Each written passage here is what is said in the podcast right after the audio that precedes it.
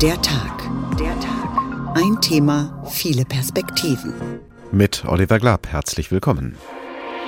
Ist jetzt alles Tempo 30? Tempo 30 in der Stadt finde ich unmöglich. Ich bin Autofahrer, ja, aber ich finde das gut. Insgesamt ist das ein ziemlich entspanntes Fahren. Tempo 30 reduziert die Luftschadstoffbelastung. Wir haben nicht so viel Straße, dass die alle mit dem Auto kommen können. Ich finde das in der Stadt nicht so toll, wenn bloß 30 gefahren wird.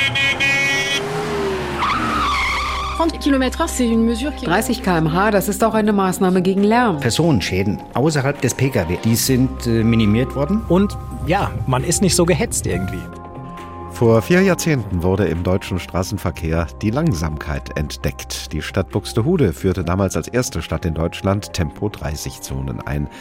Und deren Zahl hat sich seitdem in Deutschland ganz erheblich vergrößert, was zur Beruhigung des Verkehrs, aber nicht immer zur Beruhigung der Gemüter beigetragen hat. Der Trend scheint gleichwohl unumkehrbar und die Diskussion bewegt sich inzwischen einige Umdrehungen weiter auf dem eingeschlagenen Weg, nämlich von einzelnen Zonen hin zur Gesamtfläche einer Stadt und von Tempo 30 zu Tempo 20. Welche Ausweitung und welche Senkung eines Tempolimits ist sinnvoll und durchsetzbar? Was und wer spricht dafür und dagegen? Welche anderen Maßnahmen müssen dazukommen, um Innenstädte sicherer, sauberer und leiser zu machen, ohne dabei Handel und Gewerbe auszubremsen? Um also den Nutzen von Tempo 30 zu mehren und um Schaden von denen abzuwenden, die darauf angewiesen sind, schnell voranzukommen. Entschleunigt oder ausgebremst? 40 Jahre Tempo 30. So heißt diesmal der Tag, ein Thema viele Perspektiven. Sowohl die Sendung als auch der Podcast in der ARD Audiothek. Lassen wir uns zu Beginn dieses Tages von unserem Reporter Roman Warschauer 40 Jahre zurückversetzen, in die Zeit, als es losging mit den Tempo 30 Zonen. Anfang der 1980er Jahre. Die Zahl der Autos auf deutschen Straßen wächst rasant, hat sich innerhalb eines Jahrzehnts fast verdoppelt. Die Folgen mehr Unfälle, mehr Lärm und mehr Abgase. Immer mehr Städte und Gemeinden denken deswegen über großflächige Tempo-30-Zonen nach. Doch ob im hohen Norden oder auch in Süddeutschland, viele Autofahrer sind anfangs skeptisch. Tempo 30 in der Stadt finde ich unmöglich. Ich finde das in der Stadt nicht so toll, wenn bloß 30 gefahren wird. Dann hält es den Verkehr sehr auf. Es ist zu überlegen, ob das durchführbar ist bei Tempo 30. Ich meine, das ist ziemlich langsam. Ein groß angelegter Versuch soll zeigen, was Tempo-30-Zonen wirklich bringen können. 600 Städte und Gemeinden bewerben sich, unter anderem Ingolstadt, Mainz, Esslingen und Buxtehude werden ausgewählt. Buxtehude gilt als erste Stadt mit einer Tempo-30-Zone in Deutschland. Schilder werden aufgestellt und erste Messungen durchgeführt. Halten sich die Autofahrer an die Beschränkung? Willi Runke, Anfang der 80er Jahre Verkehrsplaner in der norddeutschen Stadt. Von diesen 806 Kraftfahrzeugen äh, fuhren 77 Prozent unter 30 km/h und es wurde eine Durchschnittsgeschwindigkeit von 34,75 Stundenkilometer ermittelt. Ja, das ist doch eigentlich ein recht gutes Ergebnis, oder finden Sie nicht? Doch. Allerdings schnell wird auch klar, Tempo 30 Schilder alleine genügen nicht. Die Straßen müssen angepasst werden. In Berlin-Moabit etwa, auch eine der Modellregionen, stellt die dortige Bürgerinitiative fest, die betroffene Straße ist so gerade und breit, sie lade zum Rasen ein. Und daraufhin haben wir weitere Aktionen gemacht, haben schließlich erreicht, dass die Straße optisch auch schmäler gemacht wird. Das heißt, dass die Einfahrtssituation von 12 Meter auf 8 Meter reduziert worden ist. Und dadurch wurde dann der einfahrende Verkehr so verlangsamt, dass er zumindest Fußgänger wieder wahrgenommen hat. Auch in Hessen hat man früh Erfahrungen mit Tempo 30 gesammelt. Seit Mitte der 1970er Jahre zum Beispiel gilt in einem Neubaugebiet in Wiesbaden auf einer Durchgangsstraße Tempo 30. Aber auch hier zeigt sich, nur mit Verkehrsinseln und Hindernissen auf der Straße ist die gefahrene Durchschnittsgeschwindigkeit wirklich deutlich niedriger. Dennoch, das hessische Wirtschaftsministerium stellt es ab 1984 allen Städten und Gemeinden frei, Tempo-30-Zonen einzurichten. Und all das, woran unser Reporter Roman Warschauer uns gerade erinnert hat, ist mittlerweile 40 Jahre her. In Buxtehude waren die Tempo-30-Zonen damals nicht nur durch ein Schild mit einer großen 30 und dem Zusatz Verkehrsberuhigung gekennzeichnet, sondern auch durch knapp 200 große Blumenkübel an den Straßenrändern, die dem damaligen Buxtehuder Stadtbaurat Otto Wicht den Spottnamen Kübel Otto einbrachten. Stefan Gößling ist Mobilitätsforscher an der Linnaeus-Universität in Schweden, noch um einiges nördlicher als Buxtehude. Guten Tag. Hallo. Wie war Ihre erste persönliche Erfahrung mit Tempo 30? Äh, vermutlich älter als äh, 40 Jahre, denn ich erinnere mich, dass in meiner Kindheit die Straßenverhältnisse so schlecht waren, dort wo ich wohnte und auch so zugeparkt war die Straße, dass niemand dort schneller als 30 fahren konnte. Schauen wir auf Tempo 30 aus der Perspektive des Mobilitätsforschers, aus Ihrer wissenschaftlichen Perspektive. Lässt sich eigentlich sagen, durch welche Geschwindigkeit eine Gesellschaft besonders mobil wird? Ich denke, dass äh, wir gerade in den Städten eigentlich Verkehrssysteme von den Schwächsten aus denken müssen. Und Schwäche kann man jetzt unterschiedlich definieren. Man könnte an Schulkinder denken, die allein in die Schule kommen sollen. Man kann auch an einkommensschwache äh, Gruppen denken in der Stadt, die sich zum Beispiel ein Auto nicht leisten können. Und äh, aus dieser Perspektive würde sich tatsächlich anbieten, Verkehrssysteme in der Geschwindigkeit zu reduzieren, einfach weil dann die gefühlte Sicherheit zunimmt, auch objektiv weniger Unfälle passieren. Bei Tempo 30 haben sie quasi keine tödlichen Unfälle mehr und dadurch würden dann auch viel mehr Menschen sich ohne das Auto fortbewegen können, vielleicht auch ohne den ÖPNV nutzen zu müssen, also mit dem Fahrrad und anderen Formen aktiver Mobilität. Wie schon gesagt, die Diskussion dreht sich inzwischen um eine Ausweitung von Tempo-30-Zonen auf das Gebiet ganzer Stadtteile oder gar Städte. Was meinen Sie, wie, soll, wie weit sollte Tempo 30 sinnvollerweise ausgeweitet werden? Die wissenschaftliche Antwort ist da ganz einfach. Das sollte stadtweit äh, Tempo 30 sein, einfach weil dann der Schilderwald auch komplett abgebaut werden kann. Auf den Durchfahrtsstraßen braucht man vielleicht unterschiedliche Geschwindigkeiten. Die meisten Menschen denken, wenn auf Bundesstraßen Tempo 30 ist in der Stadt, dann ist das eine Gängelung. Ähm, ist aber tatsächlich so, dass die meisten Fahrzeuge durchpassen bei circa Tempo 30 pro Stunde und Bahn und damit der Verkehr eigentlich beschleunigt wird, sofern sehr viele Fahrzeuge unterwegs sind. In der Nacht ist es vielleicht eine andere Sache, dort möchte man vielleicht aus Lärmschutzgründen niedrige Geschwindigkeiten, aber ich möchte eigentlich flächig in der Stadt Tempo 30 sehen als Verkehrsforscher. Und noch niedriger zu gehen, das schlagen ja auch einige vor, von Tempo 30 auf Tempo 20 runterzugehen oder noch niedriger?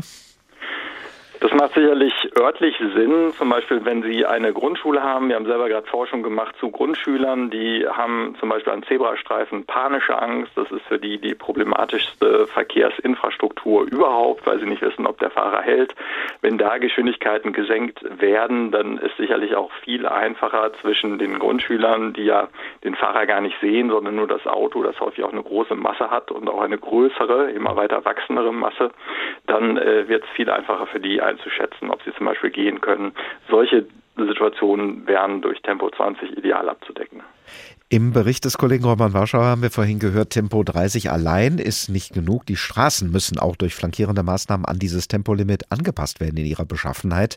Welche flankierenden Maßnahmen halten Sie in dieser Hinsicht für wichtig? Wünsche mir eigentlich, dass Verkehr grundsätzlich ein bisschen mehr getrennt wird. Ich äh, könnte mir gut äh, vorstellen, dass wir in Zukunft mal in Städten jede dritte Straße einfach der aktiven Mobilität widmen, dass da gar keine Autos sind und auf der anderen Seite ein Autofahrer auch mit viel weniger anderen Verkehrsteilnehmern äh, überfordert sind. Das ist ja auch häufig ein Problem in Städten, dass so viele unterschiedliche Verkehrsträger unterwegs sind. Dann könnte man diese Probleme grundsätzlich ja umgehen, in der Psychologie ist es sicherlich sinnvoll, wenn man Straßen, die gerade auch sehr lang und ähm, äh, geradeausgehend äh, gestaltet sind, dass man dort verschiedene Formen von ähm, Hindernissen vielleicht einbaut. Wir brauchen mehr Grün in den Städten. Ich denke also, dass ich dafür plädieren würde, dann an solchen Städten zu gucken, ob man nicht mit mehr Pflanzen auch arbeiten kann. Und die Autos äh, jetzt nur noch in bestimmten Straßen fahren zu lassen, verlagert man das Problem dann dadurch nicht, dass dann in den Straßen, die man dann für Autos freiräumt, äh, die dann umso dichter vom Autoverkehr verstopft werden? Verkehrssysteme sind immer im Equilibrium. Wenn man dem Auto viel Platz gibt, dann wird auch viel Auto gefahren. Wenn man anderen Verkehrsteilnehmern auch Platz einräumt, dann wird auch umgestiegen. Es ist also ganz einfach zu sagen, äh, nein, da wird keine Verlagerung stattfinden, wenn nur in geringem Maße. Ähm, es ist also deutlich besser, wenn mehr Leute zum Beispiel mit dem Rad unterwegs sind, einfach weil dann auch Platz gespart wird. Ein Fahrrad braucht ja nur einen Bruchteil der Fläche, die ein Auto benötigt. Sie haben eben das Stichwort Psychologie genannt. Warum ist es oft, jedenfalls allem Anschein nach, so schwierig, Menschen an neue, niedrigere Tempolimits zu gewöhnen, sie umzugewöhnen von der Vorstellung, innerorts darf ich 50 fahren auf manchmal darf ich innerorts eben nur 30 fahren? Ich denke, zum Teil sind das äh, falsche Vorstellungen, dass man eben mit niedrigeren Geschwindigkeiten auch viel länger unterwegs sein muss, um sein Reiseziel zu erreichen. Ich habe ja gerade schon erwähnt, dass das zumindest im äh, stockenden Verkehr nicht so ist. Da haben wir bei niedrigeren Geschwindigkeiten viel gleichmäßigeren Verkehrsfluss und mehr Fahrzeuge können durch. Die durchschnittlichen Geschwindigkeiten erhöhen sich. Und das größte Problem in Städten sind eben die Ampeln, wo man warten muss. Das ist das eigentliche Problem für Autofahrer. Das heißt, ähm, äh, ich glaube, das ist einerseits diese Vorstellung, dass man ähm, gegängelt wird, dass die Geschwindigkeit reduziert wird.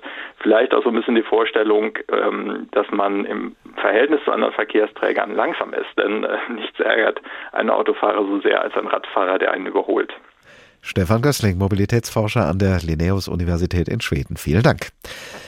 Dass ausgerechnet Buxtehude zu den ersten Städten in Deutschland mit Tempo-30-Zonen gehörte, hat das eigentlich auch damit zu tun, dass dort das berühmte Märchen vom Wettlauf zwischen Hase und Igel spielt?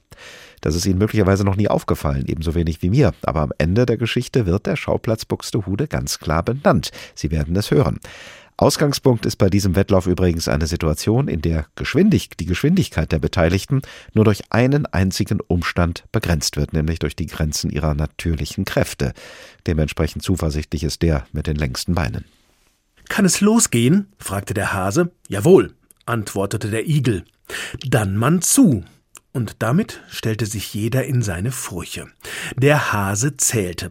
Eins, zwei, drei, und los ging er wie ein Sturmwind den Acker herunter. Der Igel aber lief nur ungefähr drei Schritte. Dann bückte er sich in die Furche nieder und blieb ruhig sitzen. Als nun der Hase im vollen Lauf unten ankam, rief ihm dem Igel seine Frau entgegen Ich bin schon da. Der Hase stutzte und verwunderte sich nicht wenig.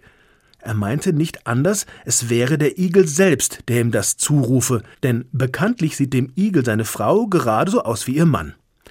Der Hase aber meinte, das geht doch nicht mit rechten Dingen zu. Er rief, noch einmal gelaufen, wieder herum. Und fort ging es wieder wie der Sturmwind, so dass ihm die Ohren am Kopfe flogen. Dem Igel seine Frau aber blieb ruhig auf ihrem Platz. Als nun der Hase oben ankam, rief ihm der Igel entgegen, ich bin schon da. Der Hase aber, ganz außer sich vor Eifer, schrie Nochmal gelaufen, wieder herum. Mir recht, antwortete der Igel, meinetwegen so oft, als du Luft hast. So lief der Hase dreiundsiebzig Mal, und der Igel hielt es immer mit ihm aus. Jedes Mal, wenn der Hase unten oder oben ankam, sagte der Igel oder seine Frau Ich bin schon da. Zum vierundsiebzigsten Mal aber kam der Hase nicht mehr zu Ende. Mitten auf dem Acker stürzte er zur Erde. Und seit jener Zeit hat es sich kein Hase wieder einfallen lassen, mit dem Buxtehuder Igel um die Wette zu laufen.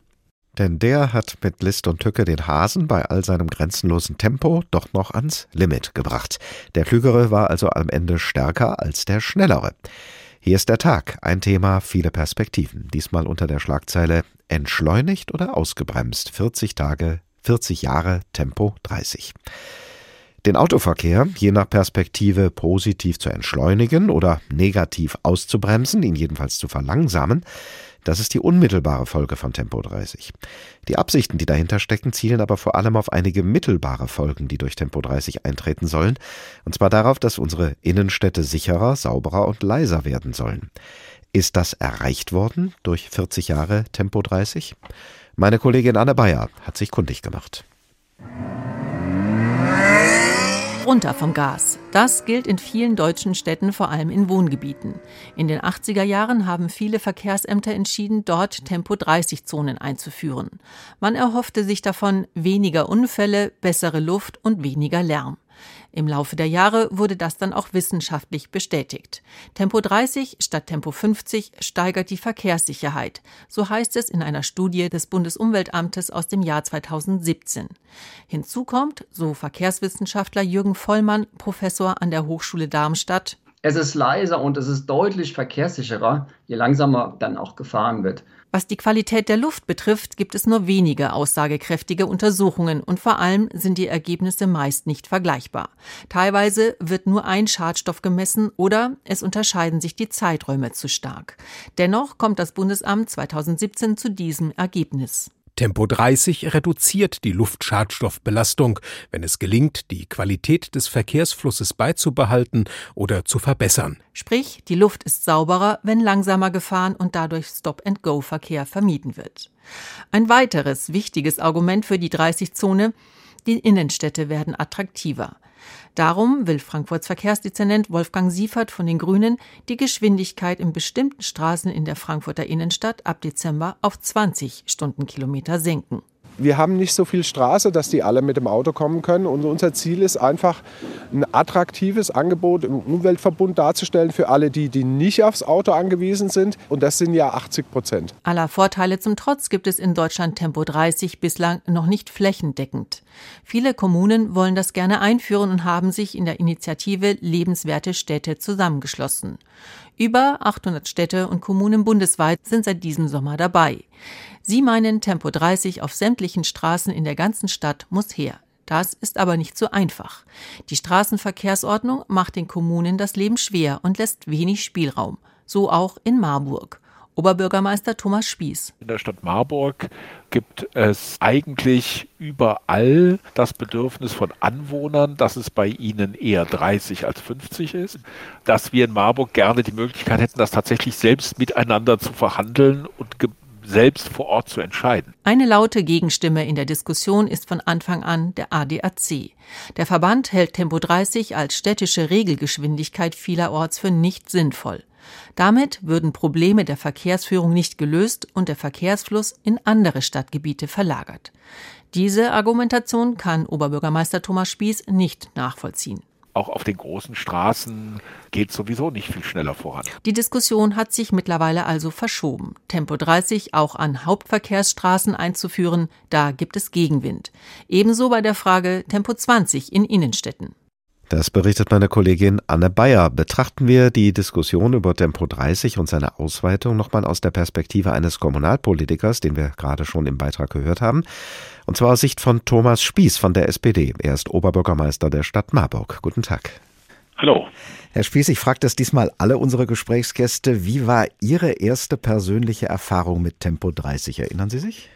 Also als ich das erste Mal Tempo 30 gefahren bin, daran erinnere ich mich nicht. Aber wissen Sie, ich bin ja eigentlich Arzt, bin früher viel Notarzt gefahren. Und der Unterschied zwischen 30 und 50, wenn Ihnen ein Kind vors Auto rennt, ist der Unterschied zwischen Kopfplatzwunde und Intensivstation. Und als ich das begriffen habe, war die Frage für mich klar.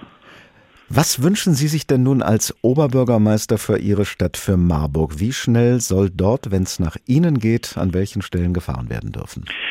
Also ich hätte vor allen Dingen gerne die Entscheidungsfreiheit, äh, dass wir das als Stadt selbst entscheiden können. Wir haben in Marburg Tempo 30 überall da, wo wir es machen dürfen und an manchen Stellen mit ein paar Klimmzügen auch hinbekommen. Das sollten Sie uns ähm, genauer erklären. An welchen Stellen dürfen Sie nicht einfach sagen, da wird jetzt Tempo 30 gefahren und an welchen Stellen haben Sie es mit welchen Klimmzügen geschafft, es doch durchzusetzen? Also in Wohngebieten darf man Tempo 30 machen. Sobald es sich um eine sogenannte klassifizierte Straße heißt, das heißt eine Straße, die Kreisstraße, Landesstraße oder Bundesstraße heißt, brauche ich bislang die Genehmigung der Aufsicht beim Regierungspräsidenten und ich darf es nur machen an Strecken an einer Schule, Kindergarten, Altenheim oder wenn eine ziemlich aufwendige Lärmberechnung ergibt, dass man eine relevante Lärmminderung in dieser Straße äh, durch Tempo 30 hinbekommt. Das ist eine Frage der baulichen Struktur und der Zahl der Fahrzeuge. Und das, was, Sie, und das, was Sie gerade beschrieben haben, das, das wären dann schon so Klimmzüge oder? Ähm das, das ist erstmal der rechtliche Rahmen. Mhm. Ja? Äh, und wir haben relativ viele Straßen geprüft, weil in Marburg ganz viele Menschen sagen, wir hätten bei uns gerne Tempo 30, auch wenn es eine klassifizierte Straße ist. So, jetzt haben wir eine Straße gehabt, äh, da haben wir eine längere Diskussion über Tempo 30 gehabt, ja oder nein, und haben dann festgestellt, dass die Straße in einem nicht wirklich guten Zustand ist äh, und haben äh, aufgrund der Straßenschäden Tempo 30 angeordnet. Bei einer anderen Straße, die sich so den Berg hochschlängelt, da ist das Problem, dass es doch eine relevante Fahrradfahrerquote gibt, aber natürlich der Geschwindigkeitsunterschied zwischen Auto und Fahrrad auf einer engen Straße, wenn der eine 50 fährt und der andere mit Mühe da hochtritt, äh, ja ziemlich groß ist und das erhöht die Unfallgefahr erheblich. Und wir haben an der Stelle ähm, vor zwei Jahren einen Verkehrsversuch gemacht mit Tempo 30, äh, um zu sehen, ob das, das die Unfallgefahr reduziert.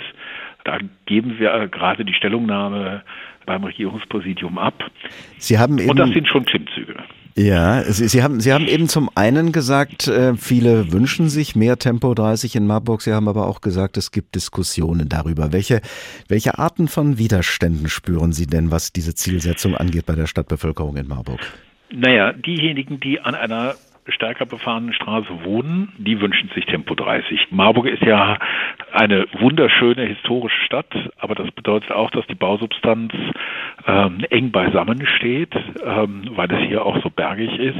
Viele wünschen sich auch zum Schutz der Fußgänger, weil dann natürlich, da ist nicht so viel Platz für ganz breite Bürgersteige zum Schutz der Fußgänger und zum Schutz der Radfahrer Tempo 30. Auf der anderen Seite gibt es natürlich eine Menge Menschen, die da nur durchfahren und die sagen, warum soll ich denn so langsam fahren? Was sagen Sie denn denen, die schnell vorankommen müssen, weil sie zum Beispiel Liefertermine einhalten oder pünktlich zur Arbeit kommen wollen, den Gewerbetreibenden in Marburg zum Beispiel?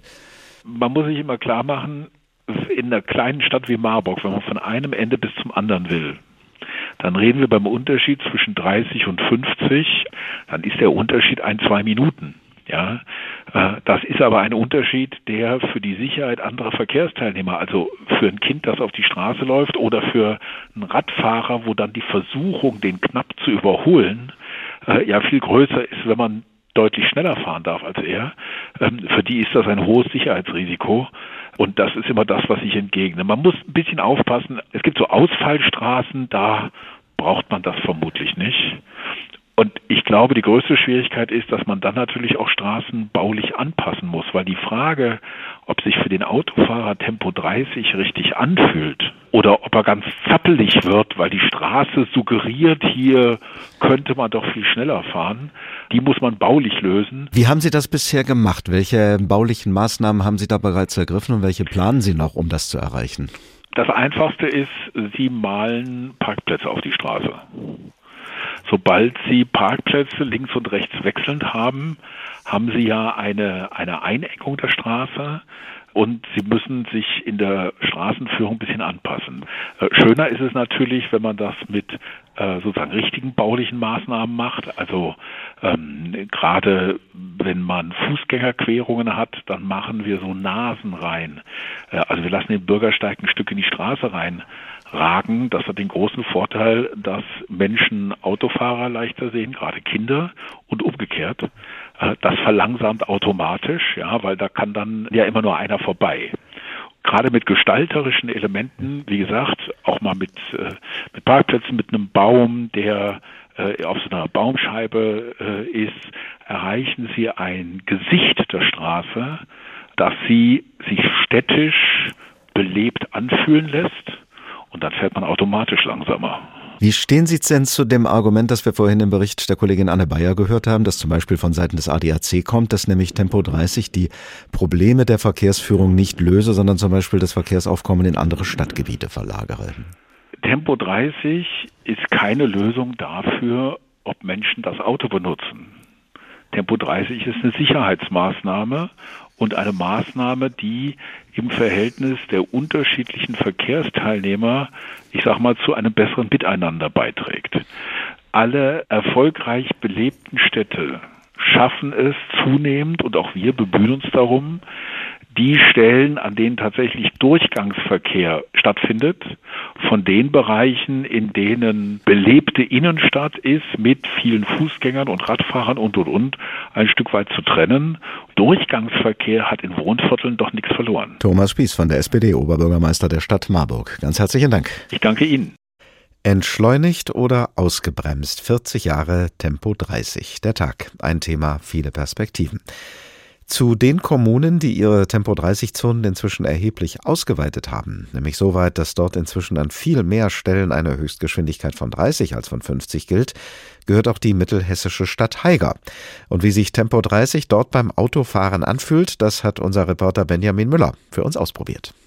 Haiger im Land-Dill-Kreis ist die wohl langsamste Stadt in Hessen. Der Bürgermeister sagt sogar in ganz Deutschland. Hier sind nämlich 220 von 250 Straßenkilometern Tempo 30 Zone. Ich bin hier eben reingefahren und da merkt man schnell, auf der Durchgangsstraße ist 50 erlaubt, aber sofort, wenn man rechts oder links abbiegt, wird es dann zur 30er Zone. Wir hören mal kurz in meinen Selbsttest rein. So, also hier war jetzt schon die erste Ecke. Ich glaube ehrlich gesagt, ich hätte Vorfahrt gehabt, aber die andere Person ist einfach vorgefahren. Rechts vor links ist dann doch kompliziert für einige, so wie es aussieht. Und genau, auch den Hickenweg weiter hoch ist jetzt alles Tempo 30. Ah ja, hier sind auch die gestrichelten Linien, dass man auch darauf achtet, dass rechts vor links ist. Also mein Fazit, wenn ich hier durchfahre, natürlich muss man ganz oft gucken, ob rechts vor links ist oder ob man eben doch durchfahren kann. Aber insgesamt ist das ein ziemlich entspanntes Fahren und ja, man ist nicht so gehetzt irgendwie. Seit 2018 gibt es die Tempo-30-Zonen hier in Haiger. Bürgermeister Mario Schramm, der hat sie sogar selbst mit eingeführt. Und er hat mir mal erzählt, wie sich die Unfälle in Haiger seitdem entwickelt haben. Wir sprechen da über mindestens 40 Prozent, was Personenschäden außerhalb des Pkw angeht. Die sind äh, minimiert worden.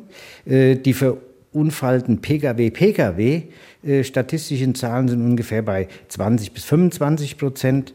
Und das zeigt uns natürlich schon, der Verkehrsteilnehmer ist aufmerksamer geworden. Ja, und das muss er natürlich auch, weil in der 30er-Zone überall rechts vor links gilt. Ich habe mich in Haiger mal umgehört, wie die Leute das hier so finden. Erstmal bei Autofahrern, die nicht direkt aus Haiger kommen. Es hat ja immer alles Vor- und Nachteile, sag ich mal. Aber ich persönlich, mir macht das jetzt nichts aus. Ich bin Autofahrer, ja, aber ich finde das gut.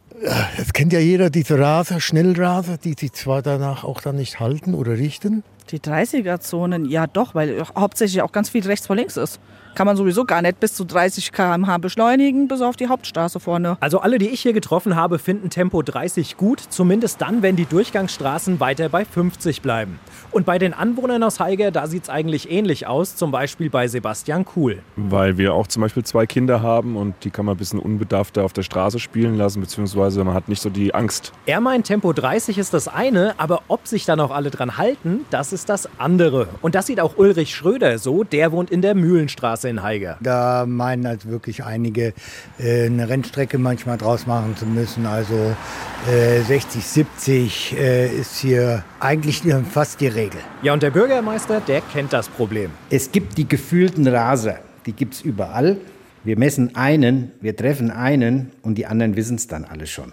Äh, WhatsApp-Gruppen und Co., das macht einen Sinn von einer halben Stunde und dann hält sich aber auch jeder dran. Also die Zahl der gemessenen zu schnell fahrenden ist äh, nicht höher, als es früher bei 50 war. Also ich habe den Eindruck, die meisten hier in Haiger finden die Tempo-30-Zonen gut und sehen deutlich mehr Vor- als Nachteile. Und auch, dass Haiger als langsamste Stadt gilt, ist für Bürgermeister Schramm kein Problem. Wir sind natürlich, was die KMH angeht, die langsamste Stadt Deutschlands, aber ansonsten sind wir vorne dabei. Von der mutmaßlich langsamsten Stadt Hessens kommen wir jetzt in die größte und mutmaßlich verkehrsreichste Stadt unseres Bundeslandes, nämlich nach Frankfurt. Und so wie wir vorhin die Perspektive eines Kommunalpolitikers kennengelernt haben, nämlich des Marburger Oberbürgermeisters, der Tempo 30 in seiner Stadt gerne ausweiten möchte, so lernen wir jetzt die Perspektive eines Wirtschaftsvertreters kennen, der die Belange der Gewerbetreibenden im Auge hat. Verbunden bin ich mit Ulrich Kaspar, dem Präsidenten der Industrie- und Handelskammer Frankfurt. Guten Tag. Guten Tag. Auch an Sie die Frage, die heute jeder Gesprächsgast gestellt bekommt. Wie war Ihre erste persönliche Erfahrung mit Tempo 30? Können Sie sich erinnern? Kann ich mich nicht erinnern, äh, weil ich schon äh, seit vielen Jahren äh, Tempo 30 kenne und insbesondere in Straßen in der Nähe von Schulen, die ja schon seit Jahrzehnten üblich sind. Daraus schließe ich, dass Sie es zumindest in dem Bereich, den Sie gerade als Beispiel genannt haben, für sinnvoll halten, da Tempo 30 zu machen aus Sicherheitsgründen zugunsten der Schulkinder. Wie ist das denn insgesamt auf das Frankfurter Stadtgebiet bezogen? Wo in Frankfurt halten Sie Tempo 30 für sinnvoll, wo nicht?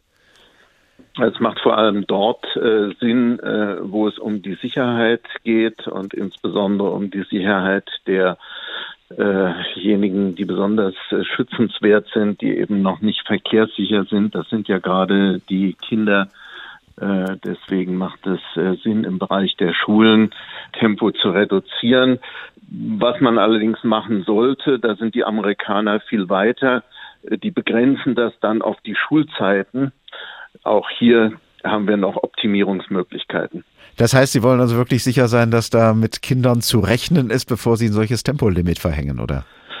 Das ist richtig. Wenn man weiß, dass sonntags die Schulen geschlossen sind, äh, macht es natürlich wenig Sinn, dass dann dort Schilder stehen, Tempo 30 wegen der Schule. Andererseits können Kinder eben ja auch in anderen Teilen des Stadtgebiets begegnen. Ähm, dann müsste man ja dann prophylaktisch auch hin und wieder Tempo 30 Schilder aufstellen. Dafür wären Sie nicht, oder? Also es macht jetzt keinen Sinn äh, zu sagen, überall können ja auch Kinder sein, deswegen machen wir überall Tempo 30. Es geht ja darum, in Schwerpunkten ähm, darauf zu achten und wir haben natürlich ähm, äh, Kinder, die in anderen Bereichen unterwegs sind. Äh, da achten die Eltern allerdings darauf, dass sie sich äh, verkehrssicher verhalten und auch entsprechend äh, geschult sind. Als Präsident der Industrie- und Handelskammer Frankfurt setzen Sie natürlich Schwerpunkte zugunsten der Gewerbebetreibenden in der Stadt. Vor diesem Hintergrund, was hören Sie von Ihren Mitgliedern in Bezug auf Tempo 30 Zonen in Frankfurt? Frankfurt zeichnet sich ja dadurch aus, dass wir äh, die Pendlerhauptstadt Nummer eins sind. Keine Stadt hat eine so hohe Pendlerquote. Zwei Drittel der Beschäftigten in Frankfurt äh, wohnen nicht in Frankfurt, sondern kommen von außerhalb. Das Thema der Erreichbarkeit der Beschäftigten bei den Betrieben ist aus unserer Sicht der wichtigste Wirtschaftsverkehr.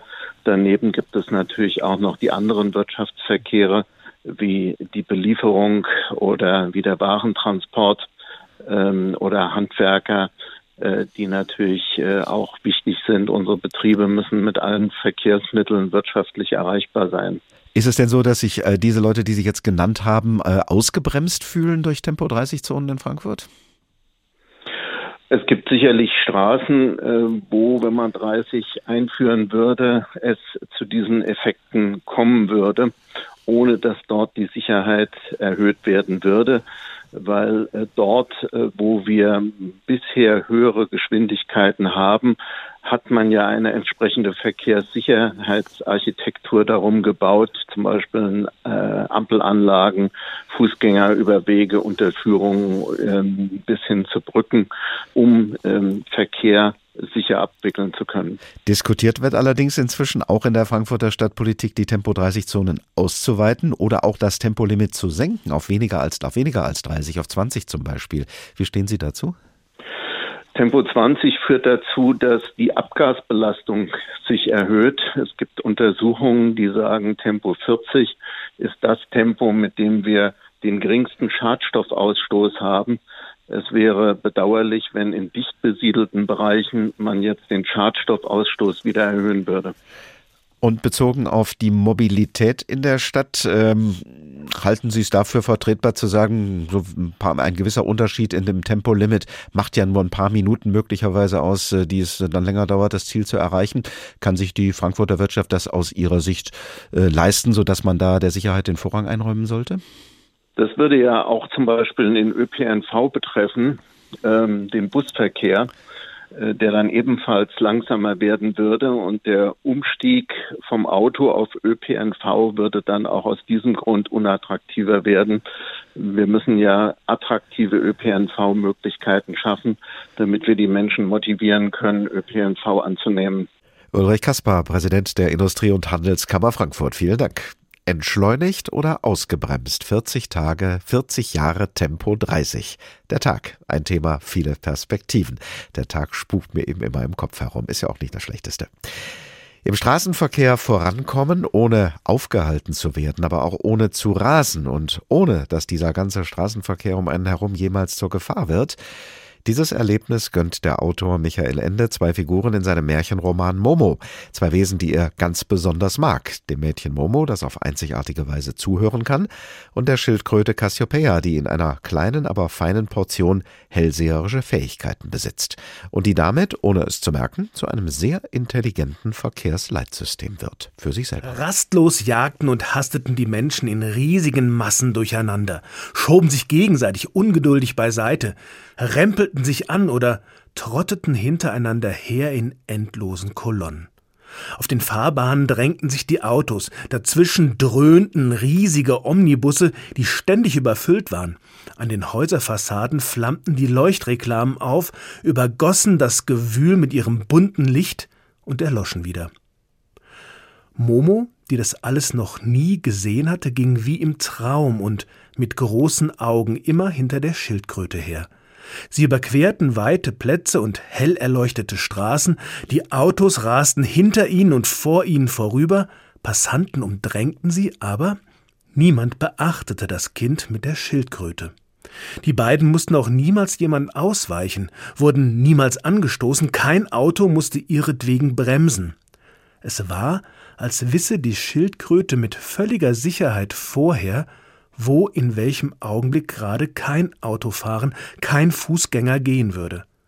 So mussten sie sich niemals eilen und niemals anhalten, um zu warten. Und Momo begann sich zu wundern, wie man so langsam gehen und doch so schnell vorankommen konnte. So glatt durch den Verkehr zu kommen wie Momo und die Schildkröte Cassiopeia, das wünschen sich auch diejenigen, die mit weniger Rädern und ohne Motorkraft auf den Straßen fahren als Autos. Diejenigen nämlich, die mit dem Fahrrad in unseren Großstädten unterwegs sind und für die es womöglich auch eine Rolle spielt, ob um sie herum mit 50 oder nur mit 30 Kilometern in der Stunde gefahren wird. Ansgar Hegerfeld ist verkehrspolitischer Sprecher des Allgemeinen Deutschen Fahrradclubs ADFC Frankfurt. Guten Tag. Hallo, grüße Sie. Ich habe gelesen, dass Sie, bevor Sie beim ADFC aktiv wurden, regelmäßig mit dem Auto gependelt sind, und zwar innerhalb der Stadt Frankfurt. Sie sahen damals keine andere Möglichkeit. Genau, ähm, das war für mich halt normal. Ich habe es halt so kennengelernt. Und dann war es halt das einfachste Mittel sozusagen. Und irgendwann habe ich aber halt immer die Leute an mir vorbeifahren sehen, während ich am Teil des Staus war. Und bin dann, dann doch mal aufs Fahrrad wieder gestiegen. Und was hat das begünstigt, dass Sie sich, ähm, ja, ich sag mal, dass Sie das gewagt haben, aufs Fahrrad umzusteigen? Denn es ist ja doch eine ganz andere Art, dann voranzukommen. Genau, ähm, das Ausschlaggebende war nachher tatsächlich die Zeit. Also ich war einfach deutlich schneller als üblich mit dem Auto und ähm, bin dann morgens mit einem wachen Kopf ähm, und entspannt angekommen und das kann ich inzwischen nicht mehr missen.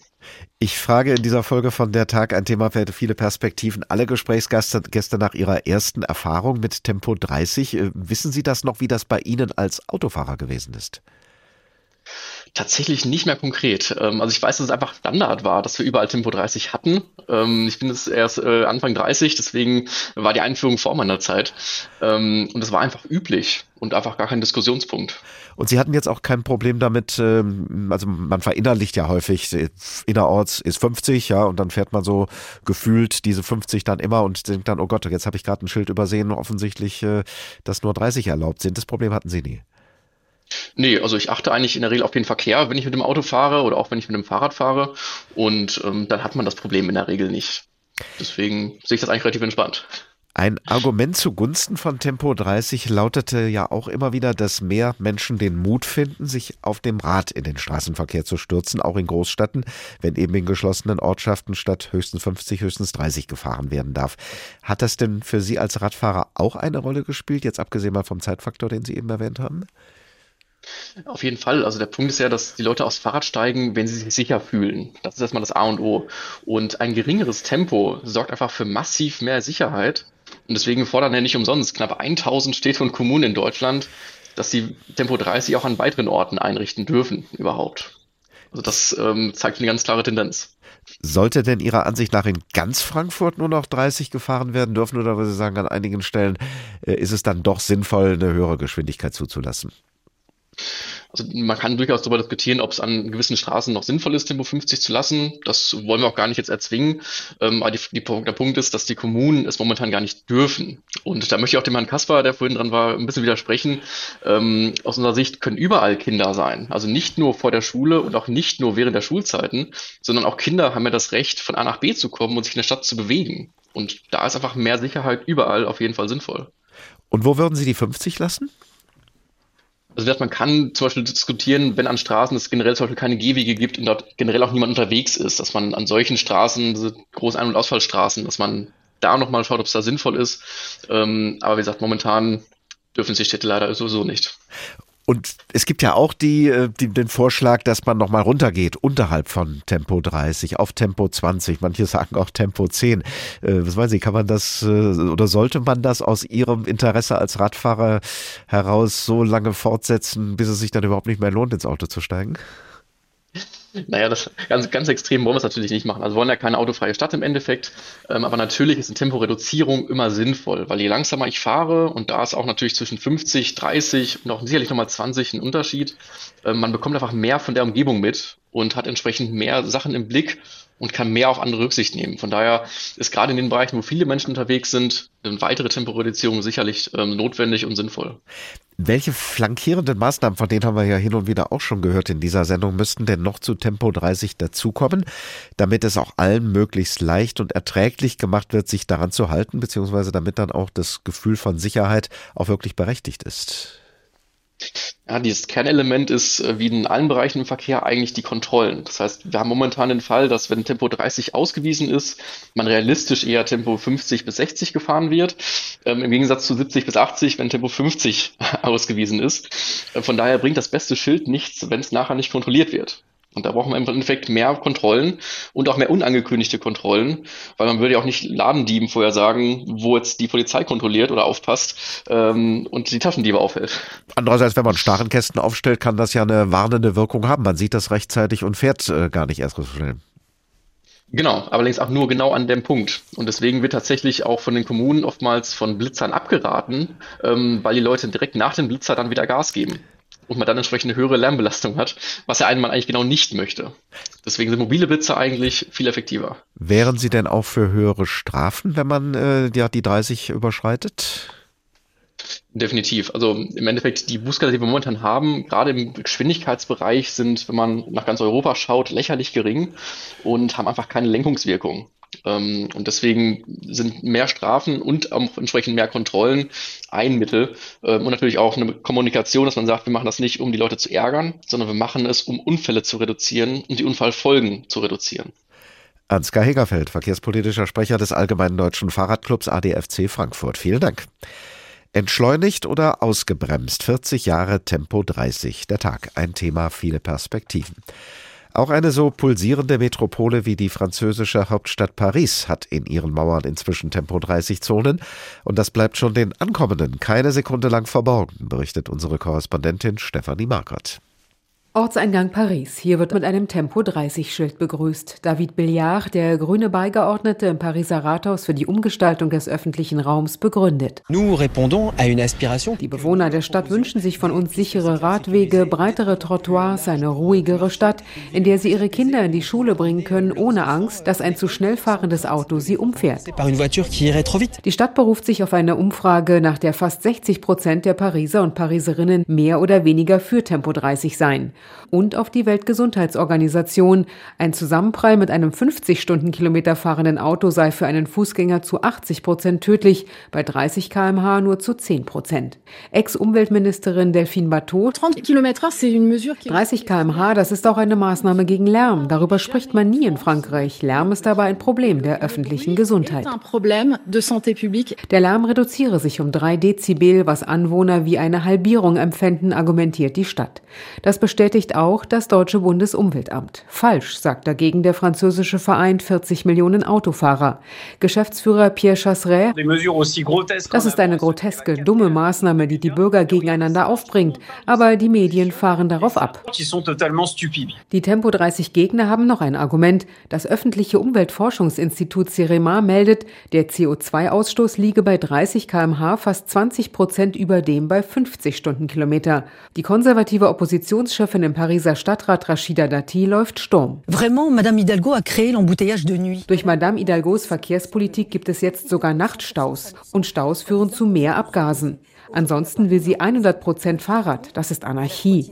Heute heißt es in Paris Fußgänger gegen E-Roller, Auto gegen Fahrrad. Man muss besser regulieren und sich an der Realität ausrichten.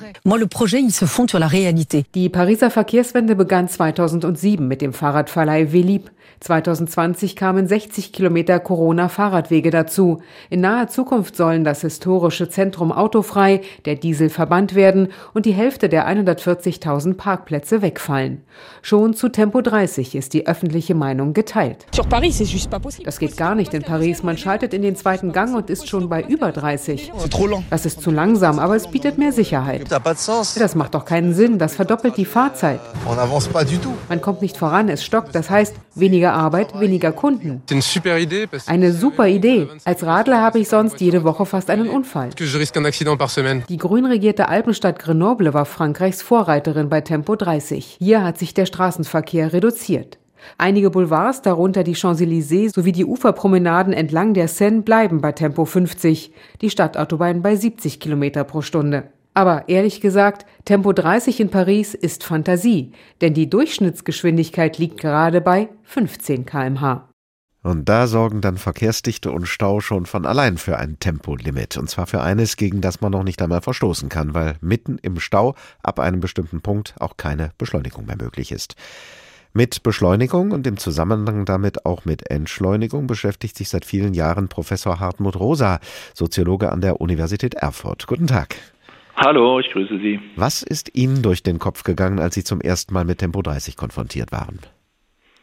Also ich erinnere mich, dass es ein sehr unangenehmes Gefühl war, weil ich kam äh, oder ich, ich, ich wohnte auf einem, Schwarz, äh, auf einem Schwarzwalddorf, wo natürlich der größte Traum ist, mit 18 Jahren auch ein Auto zu haben. Und äh, natürlich waren wir auch ordentliche Raser. Und äh, ich erinnere mich, als ich nach Freiburg kam, da gab es da plötzlich Tempo 30 Straßen. Und es kam mir fast wie eine Kastration vor, sozusagen. Also die Straße war frei. Ich glaube, es war ziemlich, es war am Abend oder sogar in der Nacht. Die Straße war nicht frei. Das Auto war gut. Und ich durfte einfach nicht fahren, weil da so ein Schild stand. Also da war ich erstmal nicht begeistert. Ist der Mensch denn ein Wesen, dem die Beschleunigung im Blute liegt? Das würde ich, glaube ich, nicht sagen. Also äh, eigentlich liegt uns eher eine, eine gewisse Gleichförmigkeit auch der, äh, des, äh, der, des zeitlichen Umgangs normalerweise im Blute. Aber ich würde sagen, aber ich will sagen, der moderne Mensch, also wir heute im 20. und 21. Jahrhundert, bei uns liegt sie im Blute. Wir haben die, wir nennen das in der Soziologie habitualisiert, geradezu verkörperlicht. Ähm, alles, was dauert, dauert zu lang, hat schon Günther Anders gesagt. Wir wollen eigentlich, dass alles schnell geht, damit wir selbst uns dann bei den Sachen, die wir gerne tun wollen, Zeit lassen können. Und wie kommt das? Wie ist es dazu gekommen, dass, äh, wenn Sie einerseits sagen, die Beschleunigung liegt uns nicht im Blut, aber inzwischen tut sie es trotzdem, welche Faktoren haben denn dazu geführt? Das, ist, das war ein langer historischer Prozess. Das ist nicht erst irgendwie jetzt gekommen oder in den letzten Jahren, sondern man kann eigentlich ziemlich gut sehen, dass ähm, um das 18. Jahrhundert herum mit, mit Vorläufern im, im späten 17. Jahrhundert sich plötzlich das Verhältnis der Menschen zur Zeit ändert. Also eigentlich hat man versucht, gerade den Verkehr zu beschleunigen, bevor wir neue technische Lösungen hatten. Also man hat zum Beispiel Straßen begradigt, weil das viel schneller geht, wenn die Straße gerade ist, als wenn sie mit dem Fluss zum Beispiel meandriert, also in vielen Kurven geht. Oder man hat angefangen, die Pferde vor den Kutschen auszuwechseln, damit man nicht warten musste, bis die sich erholt haben. Und das hängt, glaube ich, mit einer mit einer Umstellung der Gesellschaft von der ständischen Gesellschaft zur modernen kapitalistischen Gesellschaft zusammen. In, einem, in der kapitalistischen Gesellschaft ist Zeit Geld und deshalb notorisch knapp. Und ähm, der, der, der, äh, das Besondere, das Merkmal einer modernen Gesellschaft ist, dass sie sich immer nur dynamisch stabilisieren kann. Das heißt, wir erhalten uns durch stetige Steigerung und da ist Temposteigerung ein ganz wichtiges Moment.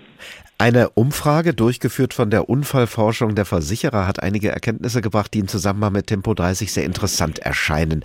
56 Prozent der Befragten sagen, dass sie ihren Ärger beim Autofahren sofort dadurch abreagieren, dass sie schneller fahren als sonst. 44 Prozent sagen, wenn mich jemand drängelt, trete ich kurz auf die Bremse nach dem Motto, jetzt erst recht. Ist Geschwindigkeit ein Ausdruck von Freiheit vielleicht, die ich selbst in Anspruch nehme oder die ich gegebenenfalls auch schon mal anderen absichtlich beschneide? Also dass äh, bei der, bei der, beim Zeitumgang immer auch Machtfaktoren im Spiel sind, ist ganz klar. Äh, also wer den anderen warten lassen kann, zum Beispiel, ist in der Machtposition. Das sieht man eigentlich überall, auf, auf Ämtern oder beim Arzt oder sonst wo. Der Mächtigere hat es, übrigens auch an der Universität, beim Herrn Professor zum Beispiel, ja, da sieht man sehr klar, wer warten muss und wer warten lassen kann. Äh, deshalb ist tatsächlich Zeitumgang durchaus auch mit, äh, mit, mit Machtphänomenen verknüpft. Aber grundsätzlich ist es so, dass wir eben eben äh, versuchen, die eben äh, also schnell zu sein, Ziele schnell zu erreichen. Und ähm, äh, daran gehindert zu werden, ist ein unangenehmes Gefühl. Übrigens führt es tatsächlich dazu, dass Autofahrer, wenn sie gezwungen werden, statt 50, besonders wenn sie es gewohnt waren, irgendwo mit 70 oder mit 50 zu fahren und dann dürfen sie nur noch 30 oder 20 fahren, fühlen das wirklich fast physisch wie eine, wie eine Gängelung. Ja, die fühlen dann Machtphänomen. Das ist ja im Prinzip auch eins, weil sie haben, sie es im Fuß. Ja. Der Fuß darf jetzt nicht nach unten gehen, weil da ein Schild ist. Das ist eine Art von sozialen Zwang an dieser Stelle, so gute Gründe es dafür auch gibt. Auf der anderen Seite bietet Entschleunigung, Langsamkeit, zum Beispiel durch Tempo 30, vielen ein Gefühl von Sicherheit. Das haben wir ja auch schon gehört. Viele haben erst bei Tempo, in Tempo 30 Zonen den Mut, mit dem Rad zu fahren, was sie sich dann in 50er Zonen nicht trauen. Spiegelt sich dieses bekannte Gegensatzpaar Freiheit, Sicherheit in dem anderen Gegensatzpaar Schnelligkeit und Langsamkeit? Das ist äh, ganz, ganz offensichtlich so. Da haben wir es tatsächlich mit einer Art von äh, verkörperlichtem Prinzip eines allgemeinen ähm, äh, sozialen Problems auch zu tun. Wobei man natürlich immer auch, wobei man einfach sehen muss, das äh, haben jetzt auch die verschiedenen Beiträge ja schon gezeigt, die Frage ist immer, für wen ja, die Perspektive und die Erfahrung einer Verkehrsberuhigung ist für die Anwohner und für die Fußgänger eine ganz andere als für die der Autofahrer. Also was für die einen definitiv die Sicherheit erhöht, zum Beispiel für Fußgänger oder für Radfahrer, nämlich wenn die Autos langsam fahren, spiegelt sich eben auf der anderen Seite, äh, nämlich bei den Autofahrern, eben eher nicht in einer erhöhten Sicherheit, sondern in einer in einem gefühlten Freiheitsverlust ähm, äh, wieder. Wo, wobei man äh, grundsätzlich sagen muss, dass aus, der Perspektive des Autofahrers, dass wie eine Zwangsentschleunigung wahrgenommen wird, die, die, die wir, die wir immer in, in, in, nicht unbedingt in eine Form von Sicherheitsgewinn, sondern als eine Form von Freiheitsverlust erleben. Wenn uns jemand hindert, so schnell zu sein, wie wir sein können oder wollen, dann halten wir das für ein Problem. Und das ist auch das, was sich in dieser Auseinandersetzung immer wieder zeigt. Die Gewinne auf der einen Seite werden wahrgenommen, erst erstmal wahrgenommen als Verluste auf der anderen Seite. Und das verstärkt dann womöglich noch den Stress, den viele beim Autofahren empfinden, wenn sie eben nicht so schnell vorankommen, wie sie gerne vorankommen würden. Wie kann man das denn positiv wenden? Wie kann man äh, sozusagen für sich selber das Gefühl entwickeln, ja, das tut mir jetzt vielleicht auch mal ganz gut, wenn ich nicht äh, so schnell fahre, sondern nicht an ein solches Tempolimit halte? Man muss praktisch aus der Zwangsentschleunigung eine Art von entweder von, von einem gefühlten Naturtatsache machen oder eben tatsächlich das, ähm, das auch uminterpretieren als, als, ähm, als zusätzliche Freizeit. Ich meine, genau genommen wird man das so schnell nicht tun.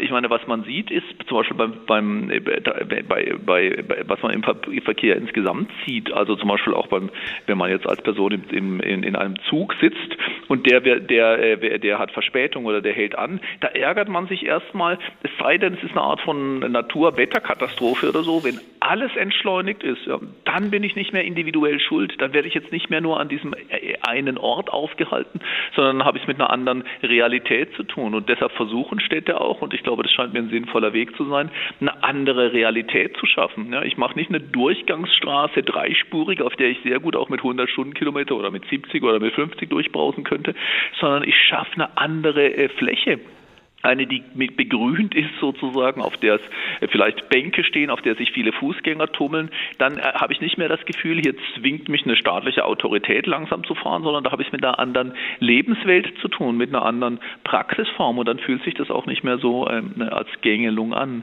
Also man muss, äh, sagen Sie, an, am Kollektiv ansetzen, nicht am Individuum. Das würde ich tatsächlich sagen, weil, die, weil das, das einfache Uminterpretieren, das gelingt uns nicht so gut. Ja.